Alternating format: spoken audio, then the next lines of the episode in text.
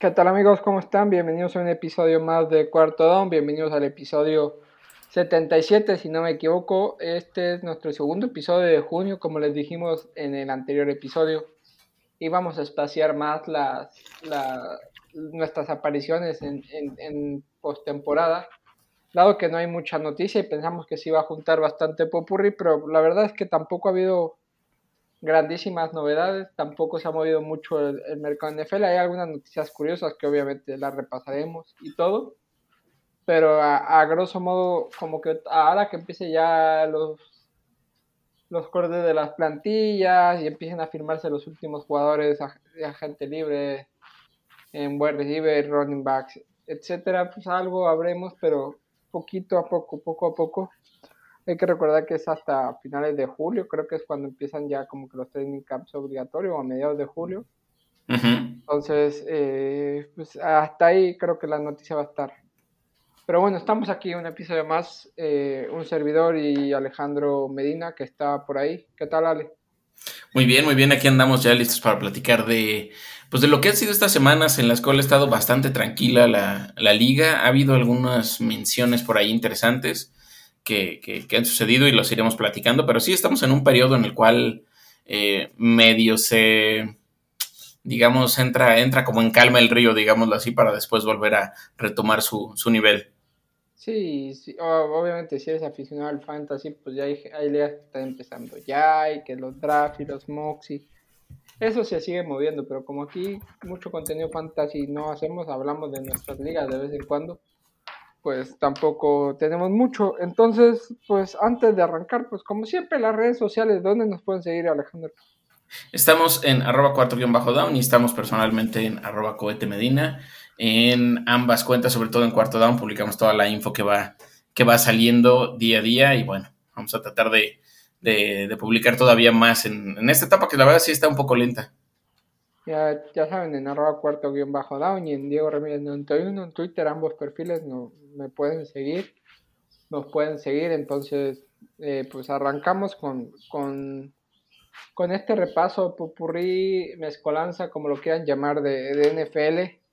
Y vamos a empezar, quizás, quizás quitándonos el tema menos agradable que nos gusta, es la, la muerte de un exjugador de NFL de a sus 35 años, el, el coreback de los Houston Texans, que Alejandro les va a decir el nombre. Es, es, es Molet, si no me equivoco. Es, difícil la, la, pronunciación, pero bueno, es una, una, noticia bien desafortunada la que se dio. Por lo que estuvimos leyendo, murió, no sé si ahogado o... Sí. Que además ha de ser una, creo que es una de las peores formas de morir, morir La impotencia, la sensación, eh, pero nadie, a nadie le gusta escuchar este tipo de noticias. Es un coreback que estuvo en, en Houston Texans, eh, no sé si estuvo por ahí en... En los Pats. En los Pats, pero pues... Y en, en Baltimore, si no me equivoco. Y en Baltimore, pero es un coreback que siempre habrá sido la rotación, practice squad, no fue una superestrella, pero siempre está, estas noticias como que ya lo vimos el año pasado con la muerte de Ben Haskins. Sí. Y este año no, nos tocó con Molet, pero pues noticia fea. Sí, al parecer fue una situación muy desafortunada eh, eh, en la cual se ahoga, digámoslo así. Estaba, estaba él pasando unos días tranquilos y bueno, ahí, ahí, ahí pues se acabó, se acabó ya su vida. La realidad es que fue un jugador, como tú dices, muy de muy de depth, de cuerpo, de, equipo, pero que sí tuvo en algunos momentos cosas interesantes, ¿no? Esta, estuvo, como decías, en, Nueva Inglaterra, estuvo con, los Texas y estuvo con los Ravens. Si no me equivoco, estuvo como cinco o seis temporadas en la NFL y, estaba bastante joven, ¿no? Digo, de ya 35 años, eh, parece ser como, como que fuera mucho, pero la realidad es que es un, un era un personaje bastante joven todavía, con, pues yo me imagino que muchas cosas por delante y sí acaba siendo muy, muy difícil. Él hizo parte de su trayectoria universitaria en la Universidad de Arkansas, donde fue un personaje bastante interesante y, bueno, tuvo, tuvo pues, sus, sus, highlights momentáneos, ¿no? Sobre todo en la etapa en la que estuvo en los Pats, tuvo por ahí algunas, algunas jugadas muy llamativas.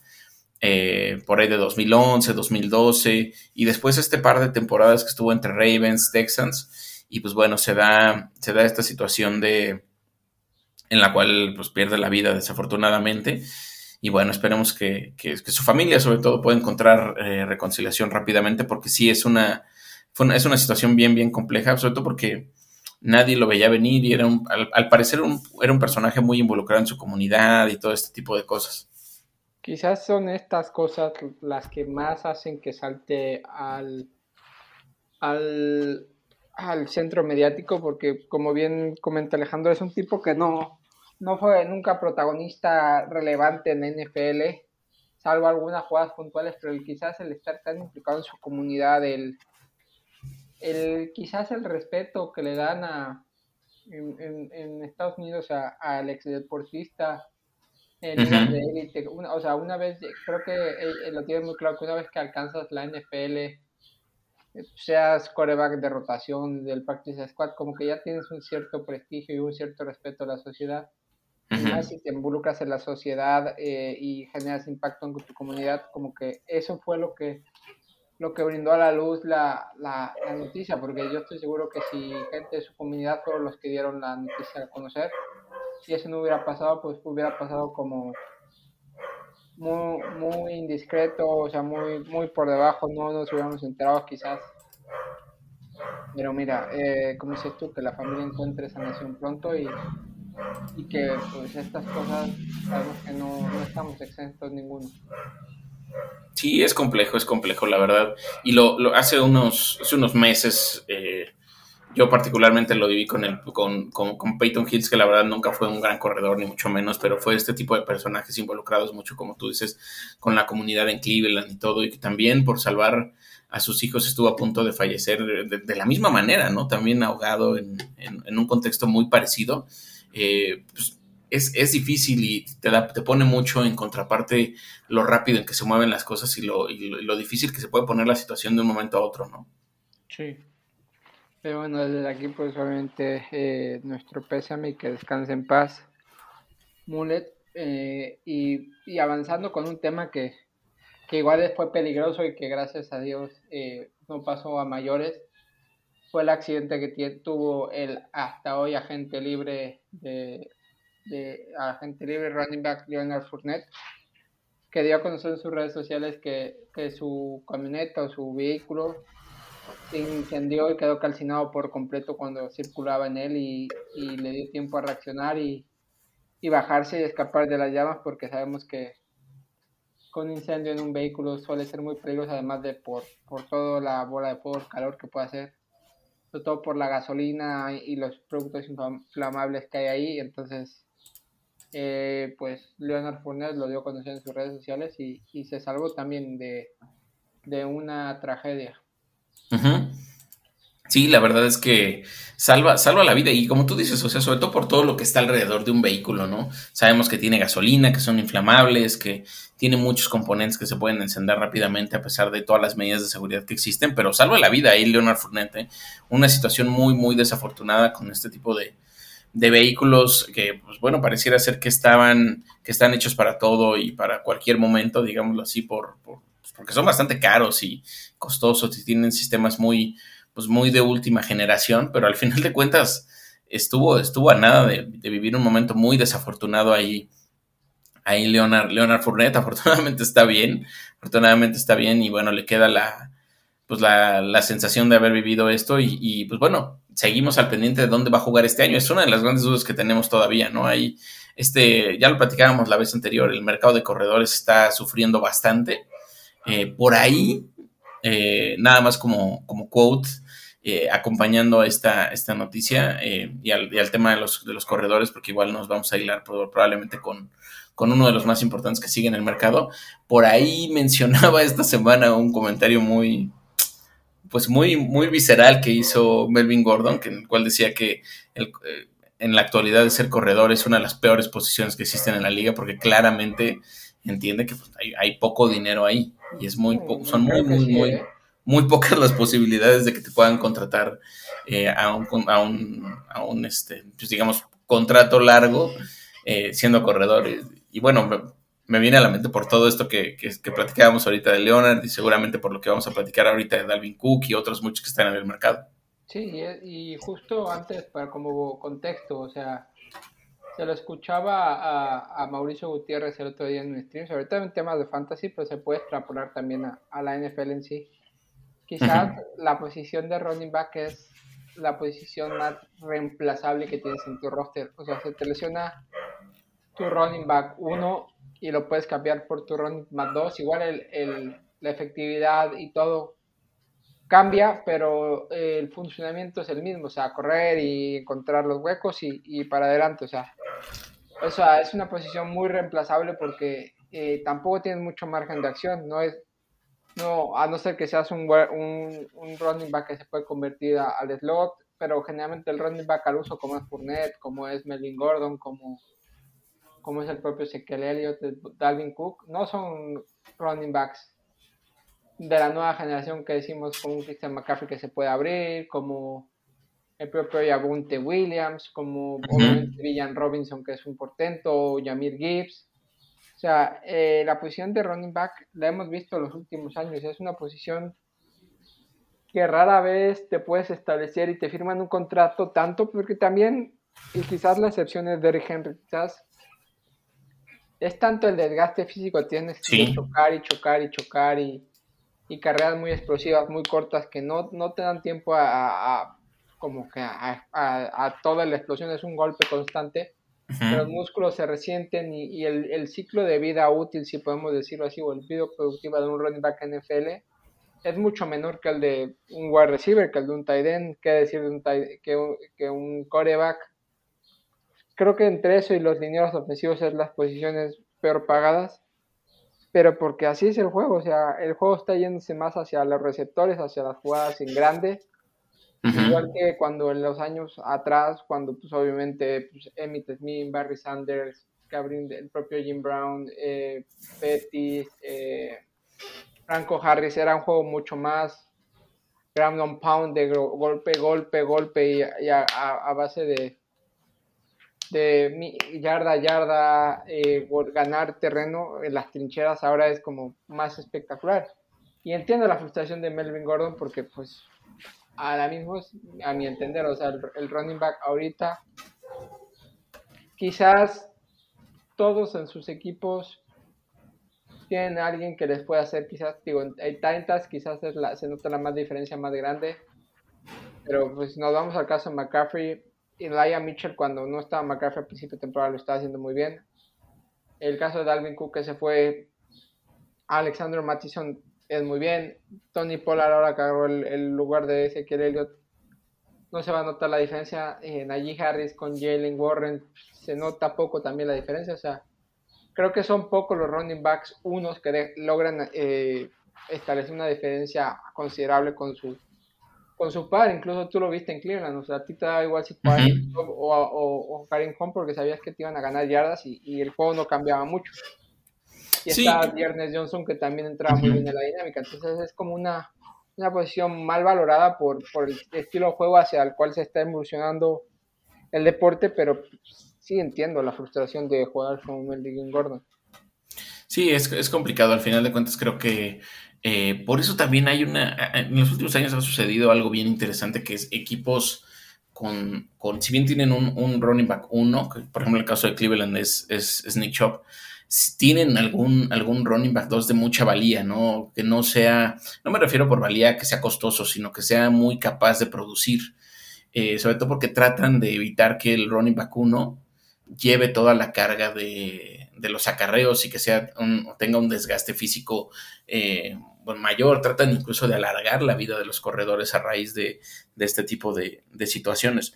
Pero la verdad es que es, complejo, la verdad es que es complejo y tienes toda la razón en lo que dices. No es una posición que, que ha experimentado muchos cambios, que, claramente seguirá siendo seguirá estando presente en la liga, pero vamos a ver de qué manera se maneja.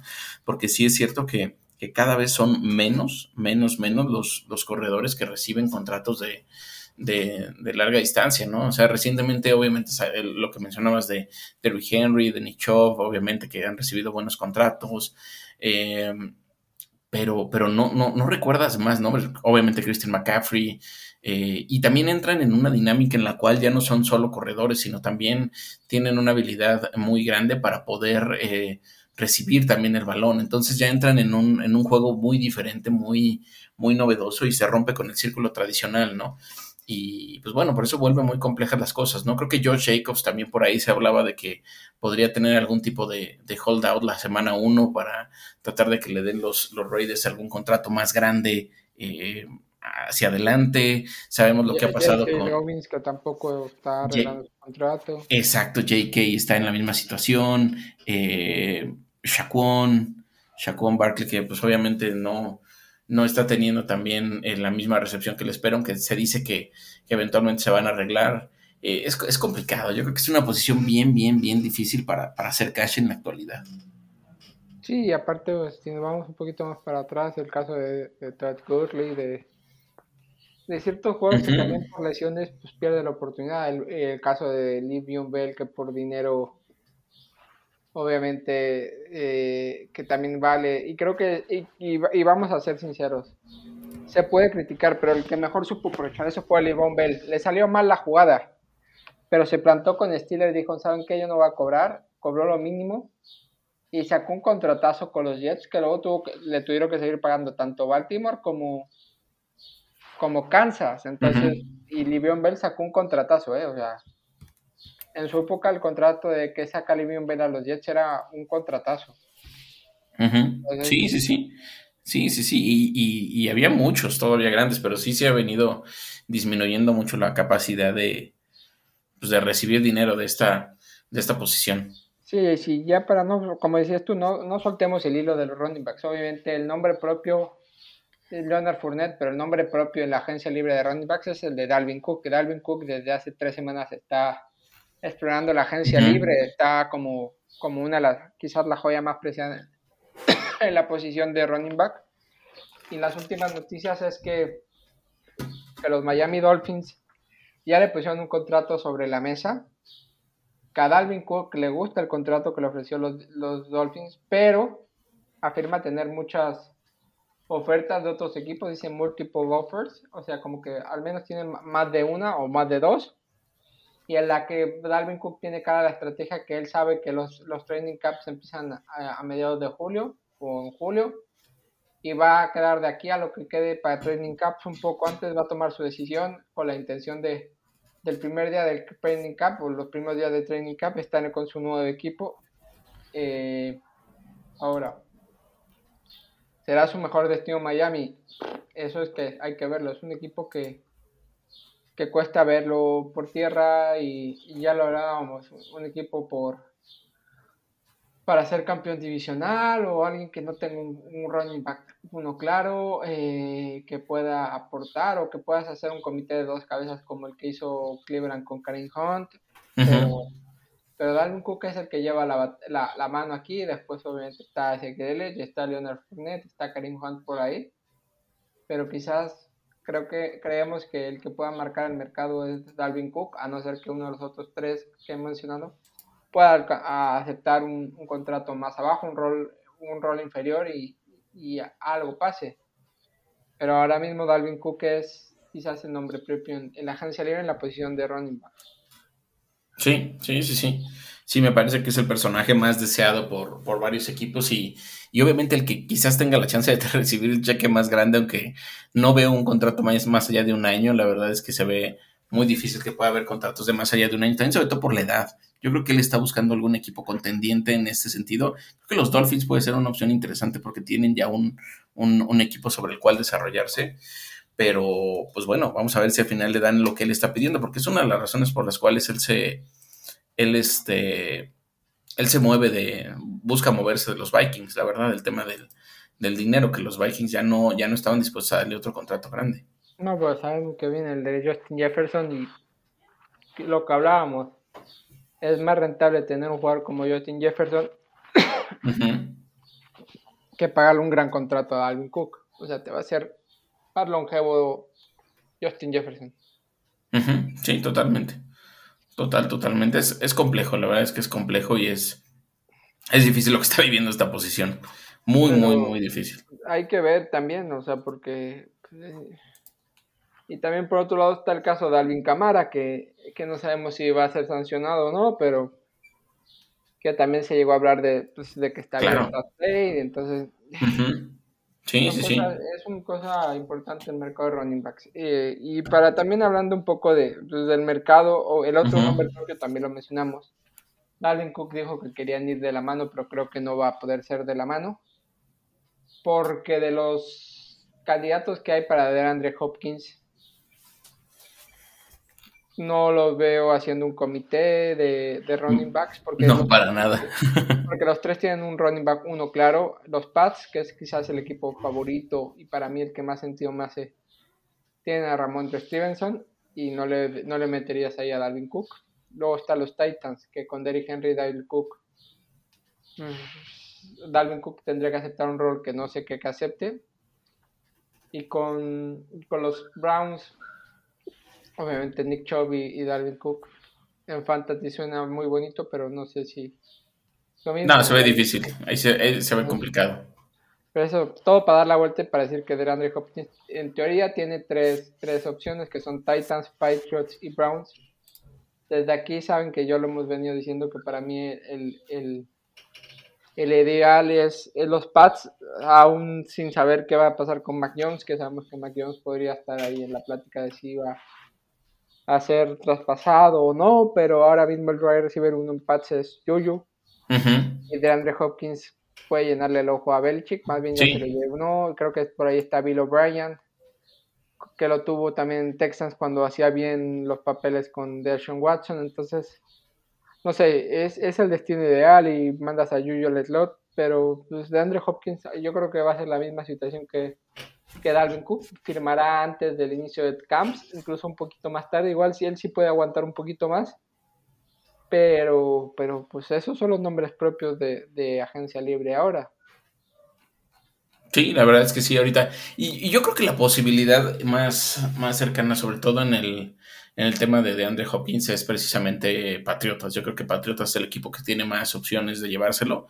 Eh, y de intentar hacer esta dupla con, con Yuyu. Sabemos, como tú me decías ahorita, que Yuyu es el receptor número uno y que probablemente vamos a ver, eh, obviamente cambiaría el panorama con Dijo, pero él sería el, receptor para distancias largas y, eh, y Yuyu volvería a un papel que, conoce muy bien, que es el ser receptor de slot, que le caería bastante bien a los Pats este, este tándem, la verdad. Yo no lo veo nada mal ni nada descabellado. Yo creo que los Pats pueden ser un equipo muy sólido por él. Sí, sí, totalmente de acuerdo de, de estos de los mensajes de jugadores. Hablábamos también de, de, jugadores para repasar un poco, porque les dimos que hay, hay no, no, ha habido mucha, mucha noticia, mucho movimiento. Eh, hablemos del caso de Derek Carr. Quizá Derek Carr uno de los casos más sonados a final de temporada cuando es cortado por los por los Raiders después de la actitud que tuvo Derek Carr que no aceptó un trade, creo que fue a los Saints o a donde lo iban a mandar y finalmente como agente libre. Derek Carr no se cortó la lengua eh, y dijo que, que, él supo que su momento con las Vegas Riders había acabado cuando llegó a su casa después de ser banqueado y de ciertas situaciones que, que él había tenido y su mujer estaba en lágrimas, que eso le afectó mucho a su mujer y obviamente que eso eh, para él fue como una luz roja, decir hasta aquí llegué, no me están tratando como yo merezco y, y, y me voy. Eh, creo que muchos nos imaginábamos, pero esto, esta historia de Car puede tener muchos, muchos episodios. No sé si Las Vegas se meten en un fuego cruzado, porque creo que no les interesa, tampoco están en la posición ahorita de, de fuego cruzado, pero, pero eso fueron las, las, de, las declaraciones de, Derek Dallas Carr. Sí, la verdad es que es difícil. Este paso de, de Derek Carr por los Riders tuvo muchos momentos, ¿no? De, pasó de ser la superestrella en su momento, eh, cuando estuvo, eh, si no me equivoco, Jack del Río hace varios años eh, como, como head coach, después pasó a ser un quarterback intermitente pero con oportunidades. La realidad es que el, el, siguiente entrenador, ay, se me fue su nombre, el Chucky. Se me, se me, fue su nombre ahorita. Bueno, bueno, este él, precisamente le dio muchas oportunidades a, a, Derek Carr y, lo posicionó en algunos momentos bastante bien. Yo creo que el equipo pudo llegar a ser más competitivo si no fuera porque hubo muchísimas malas decisiones en cuanto al, a los jugadores que le llevaron para acompañarlo, tanto en, defensiva como ofensiva. Eh, obviamente ya llega Devante Adams muy tarde como, como esta última herramienta. Y también entra ya una tercera etapa, que es este, este nuevo head coach que cae, que cae a su que cae a sus, a sus manos, que es este, es McDaniels, que la verdad sabemos que McDaniels tiene formas muy raras y estilos muy difíciles. Y, bueno, el, McDaniels lo que quiere es romper completamente con el, con el, eh, pues con lo que había anteriormente y al final corta completamente a mitad de temporada de Carr y, adiós, ¿no? Ahí se acaba y, y tan tan llegó el final de temporada y fue uno de los, de los que más rápido, más rápido salió más rápido salió del, equipo. Entonces es, es, una situación bien compleja la de Derek Carr. Afortunadamente logra encontrar un equipo. Yo creo que eh, incluso tampoco es como que hubiera mucha distancia entre él y Jimmy G. La realidad es que Jimmy G es, es un buen coreback, pero pues, quizás más bien porque conoce a McDaniels y porque lo sabe bastante y todo eso y porque él lo, lo drafteó en su momento para, para que estuviera en los, en, en los New England Patriots con, junto con Bill Belichick pero en la actualidad la realidad es que no hay mucha diferencia entre ambos, incluso yo te diría que se lesiona mucho más Jimmy G y todo este tipo de cosas, ¿no? Creo que si bien Derek Carr no es un coreback alucinante ni mucho menos, tiene todavía potencial, tiene todavía potencial y creo que sí está en el esquema adecuado, yo creo que los Saints es un equipo que, le va, que va a tener paciencia con él, pueden salir cosas interesantes, yo creo, ¿eh? Para mí, Carr es mejor coreback que Garoppolo. Eso sí, la ventaja que tiene Garoppolo es que conoce el playbook de McDaniels y sabe lo que McDaniels le va a dar y no se, y no, y no se va a salir del guion. Y Derek Carr eso le costó adaptarse. Dicho esto, obviamente, muy malas decisiones y como haciendo un paréntesis, Joe Gruden es Chucky, Joe Gruden se me vino a la cabeza. Entonces, eh, eh, Derek Carr, eh, pues pues creo que en, Saint lo va a hacer bien. tiene de, de, backup a James Winston. Lo que nos va a, hacer ver que, que este Tyson Hill o pasa a ser la posición de Titan o pasa a ser la posición de fullback. Y ahora con el movimiento de, de, Jamal Williams, que le pueden quitar los acarreos de, entonces pues Tyson Hill o, se convierte en Titan y, y bloquea o, ¿O qué? Porque ya se les ha, se le ha quitado toda esa multifuncionalidad a esto, pero y creo que tiene buenas armas eh, en, Denver, en esto, en Denver iba a decir. En Saints. En Saints, obviamente Chris Olave es un wide receiver. Y es el uno en la actualidad, yo creo, de, ese equipo. Eh, rookie apunta maneras, Michael Thomas, que no sabemos qué va a pasar, a Alvin Camara, y Jamal Williams y este Kendra Miller, que Kendra Miller pregunta ser el, el uno si no está Camara, más Juan Johnson en la posición de tight end. Eh, ah, es un equipo interesante. Si, bien el año pasado hablábamos de que eh, Deshaun Watson no, no podía encajar en, la, en, la, en el vestidor de, de los Saints por, los Saints. por el, el, liderazgo de jugadores como Can Jordan, que son toda otra personalidad, creo que creo que la personalidad de, de Carr sí empata muy bien con esas con ese liderazgo interno de, de los de, de, Cam Jordan, decirlo así en los Saints. Entonces, me parece una gran, un buen movimiento ese. Sí, la verdad se me hace muy interesante y creo que le puede traer buenas cosas al, al equipo. Eh, y, vamos a ver, vamos a ver cómo se va acomodando, ¿no? Vamos a ver qué pasa con Michael Thomas, ¿no? Lleva ya un par de temporadas fuera, eh, muy tocado por lesiones, llegó a ser pues para mí, uno de los wide receivers top 3 de la liga. Y a ver en qué, en qué punto está. Sí, y, y hablando de wide receivers de top de Las Vegas, eh, Devante Adams también sigue, sigue siendo un nombre de actualidad. Si bien recordamos la temporada pasada, un episodio, no sé contra quién tuvo, con un mal gesto, lo empujan, eh, arrasa con un fotógrafo la imagen dio la vuelta, parecía que era agresión, que después él dice que sin querer hay denuncia por parte del fotógrafo, obviamente para intentar cobrar daños y perjuicios, pero realmente eh, no es culpable de Adams, así lo dijeron en, en los jugadores y, ahora se, podrá dedicar a, a, jugar, a entrenar, a, ver lo que hace porque eh, panorama oscuro el que tiene el que tiene Las Vegas. Sí, panorama, panorama difícil. La verdad es que yo, yo Las Vegas los veo bastante, bastante endebles, eh, la verdad, para lo que viene. Tienen ahí, tienen ahí dos, tres cosas, pero endebles, la verdad. Sí. Eh, ¿Qué otras noticias tenemos por ahí? obviamente, quizás eh, pues, la semana pasada se dio Tiden University, ese proyecto creado por Greg Olsen, por Travis Kelsey, por George Kittle para, pues, para apoyar a, la posición de los Titans. Si hablamos de posiciones infravaloradas, creo que esta acción e iniciativa que hacen la Titan University eh, es interesante, sobre todo porque conviven todos los jugadores de equipos y, dan, dan las claves de, de quién está mejor, de cómo jugar cada uno su posición. Desde Greg Olsen, vimos también que apareció Rob Gronkowski este año obviamente Kittel, Travis Kelsey, pero también hay cosas desde caridad con la comunidad, se involucran con los niños. Invitan a Tiden rookies que están que acaban de ser seleccionados al draft, invitan a algún que otro por ahí. Corebacks como Josh Allen y, y, Trey Lance también se acercan a lanzar los pases, a, darles actividad de juego.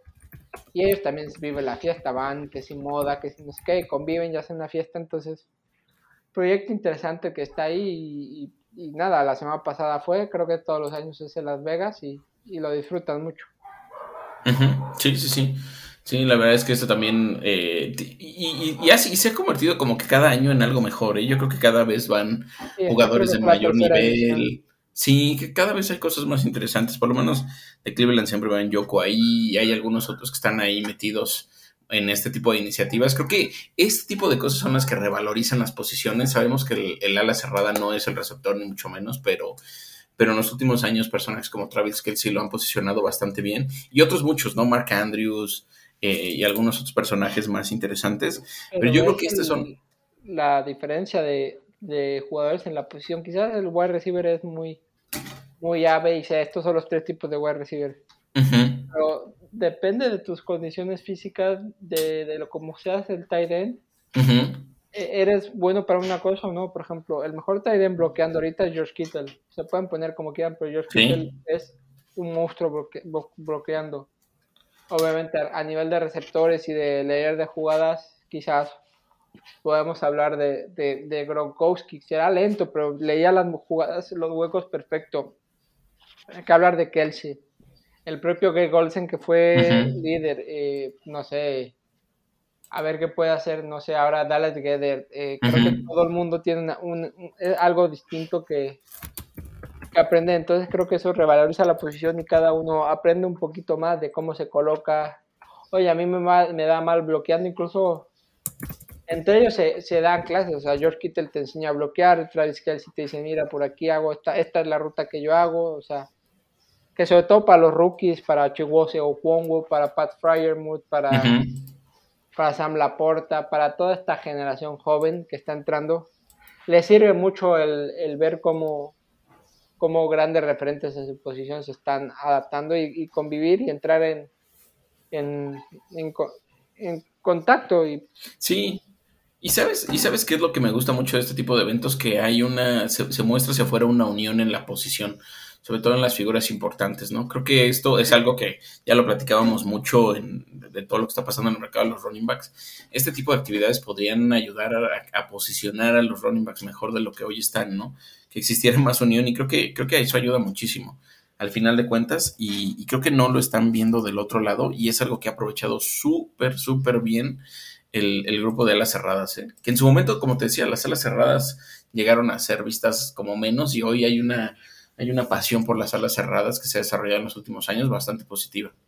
Creo que también se, se conjuga obviamente el talento y todo, pero que en los últimos 10, 15 años han convivido cuatro tipos, digamos los humildes, muy carismáticos, muy, afables, muy cercanos, sin nada de celos porque eh, el carácter de George Kittle con el carácter de Travis Kelsey es muy similar, muy bromista los dos qué decir de Gronkowski y qué decir de Greg Olsen. Estos cuatro que coincidieron en los últimos años, creo que ninguno ha mostrado como esos celos. Obviamente internamente está y la competencia está, pero cuando se juntan, como dices tú, Sí. La camaradería que hay entre ellos cuatro, sobre todo, da, un, da una sensación de, de pilar y fuerza. Lo podíamos ver hace años con, con los wide receivers, en el momento en que veíamos que estaba Randy Moss y, este tipo de gente que se juntaban, o el propio Antonio Brown con, con, Calvin Johnson, o sea, que había cierta hermandad. Eso ayuda y creo que también, por ejemplo, en, cosas como, como los Pro Bowls, el que tú ya te veas con alguien de tu posición que ya sabes cómo juegan, o sea, también ayuda, ¿eh? Sí, totalmente, creo que eso ayuda muchísimo, eso estaría padre que la verdad lo replicaran otras posiciones, particularmente los, los running backs están viviendo momentos muy oscuros, pero, pero bien esa iniciativa y camina cada día mejor, yo la veo bien. Sí, pero por ejemplo, en la posición de running back no hay un tipo que digas es igual de carismático que Travis Kelsey o que, o que George Kittle. O sea, no vemos un, un running back que diga qué carismático es, qué bien me cae. Mm, sí, sí. Ahora no lo ves, ahora no lo ves. Sí, sí, sí. Puedes ver a McCaffrey como el niño guapo, el niño bien portado, pero no ves ese carisma, ese desmadre. Sí, podrían ser McCaffrey, como tú dices, podría haber, estar obviamente Derrick Henry, Nick Chubb. quizás Najee es el que más acerca en cuanto a forma de ser a lo que es Travis Kelsey y lo, y lo que es Josh Kittle en, lo que yo he visto en Steelers. Quizás Najee es una persona muy extrovertida, muy abierta, que le gusta mucho la broma. Pero pues tampoco lleva mucho tiempo la liga para ganarse ese peso de, figura relevante. Sí, y no es, no es un personaje que, que, ahorita llame todavía con tanta fuerza. No, quizás el, paso es juntar allí con Villan Robinson en cuatro años y ahí es donde sale eso, porque se ve ahora Villan como una cara de niño bueno, bien portado y... Pero falta también que se, se, se, se empaste las, las personalidades de, de, la posición. O sea, creo que Kittel, Gronkowski y, y que él sí son muy parecidos en, forma de ser y, eso ayudó también a, dejar los egos de lado y a, y sacar este proyecto adelante y quizás la parte más sesuda ahí es, de Greg Olsen que es quizás lo, más tranquilo que hay.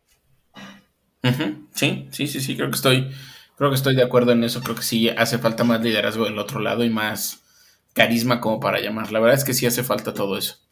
Pero bueno, ya veremos cómo se cómo se comportan. Estamos llegando ya al final de este episodio corto. Ahora sí, aficionados de NFL que no están en Estados Unidos, que les gusta ver todos los partidos que no dan en la tele, que, que obviamente saben que el Game Pass estuvo así como que bailando los últimos, las últimas semanas. Ahora será la, la tele eh, o la plataforma deportiva DAZN, los encargados de, de transmitir los juegos no van a tener que hacerse suscriptores de Dazón. En México no desconozco si ya llegó Dazón, creo que no. En España sí hay Dazón, pero no vas a tener que pagar. Pagas tu membresía de Game Pass y te van a pedir en Dazón pues, tu acceso de NFL y tu esto y entrarás y tendrás acceso. Entonces, pues quizás eso ya es otro tema y, eh, y puedo informarme mejor. Mira, sí, das en México. Sí, pues es que tiene que entrar para en la NFL, o sea, aunque sea... y luego, luego, y luego, luego te viene el anuncio de NFL Game Pass en Dazen. Sí, sí. Eh, pues sí, va a estar acá. Ahora, yo no sé si con lo mismo que vas a estar pagando en, en, ese vas a tener acceso a todo lo otro que tiene, ¿no? Que según yo tiene, por ejemplo, acceso a Fórmula 1. No, creo que eh, no, creo que no, creo que no. Tiene box, o solo, solo vas a ver NFL. Eh, solo vas a pagar tu Game Pass pagas tu Game Pass a NFL, pero la plataforma o el que te lo va a dar es, es Dazón. Dazón. Y si quieres tener Fórmula 1 y todo eso, pues vas a tener que pagar tu membresía de Dazón. Pero pues me podría enterar por ahí, puedo enterarme de algunas cosas y ya les iré contando. Eso estaría bueno, sí. Pero, pero. Sí, hay muchas dudas, eh, la verdad, todavía. No sé si, si nos dejamos alguna noticia en el tintero, ya repasamos.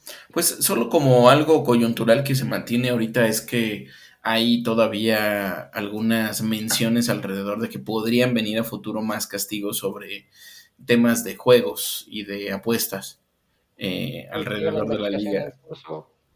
No, no, no hay nombres, no se sabe quién, cómo podría ser, pero hay mucho rumor sobre que podría venir a futuro nuevos, nuevos, este, pues nuevos castigos, ajá.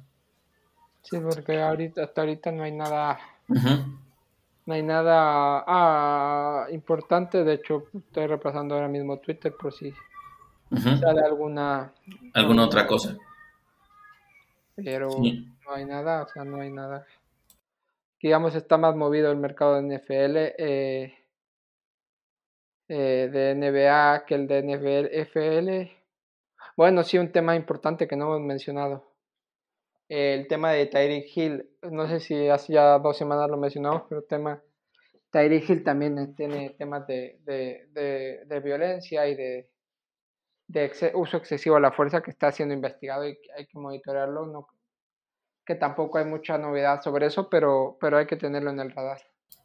Sí, recordar que Tyreek Hill ha sido un personaje que ya ha estado en el ojo del huracán en ocasiones anteriores y si se llegan a presentar confirmaciones de este tipo de, situaciones que lo envuelven en, temas de violencia, agua sobre, sobre el castigo que podría venir, porque él ya ha estado involucrado en problemas de violencia anteriormente. Sí, sí.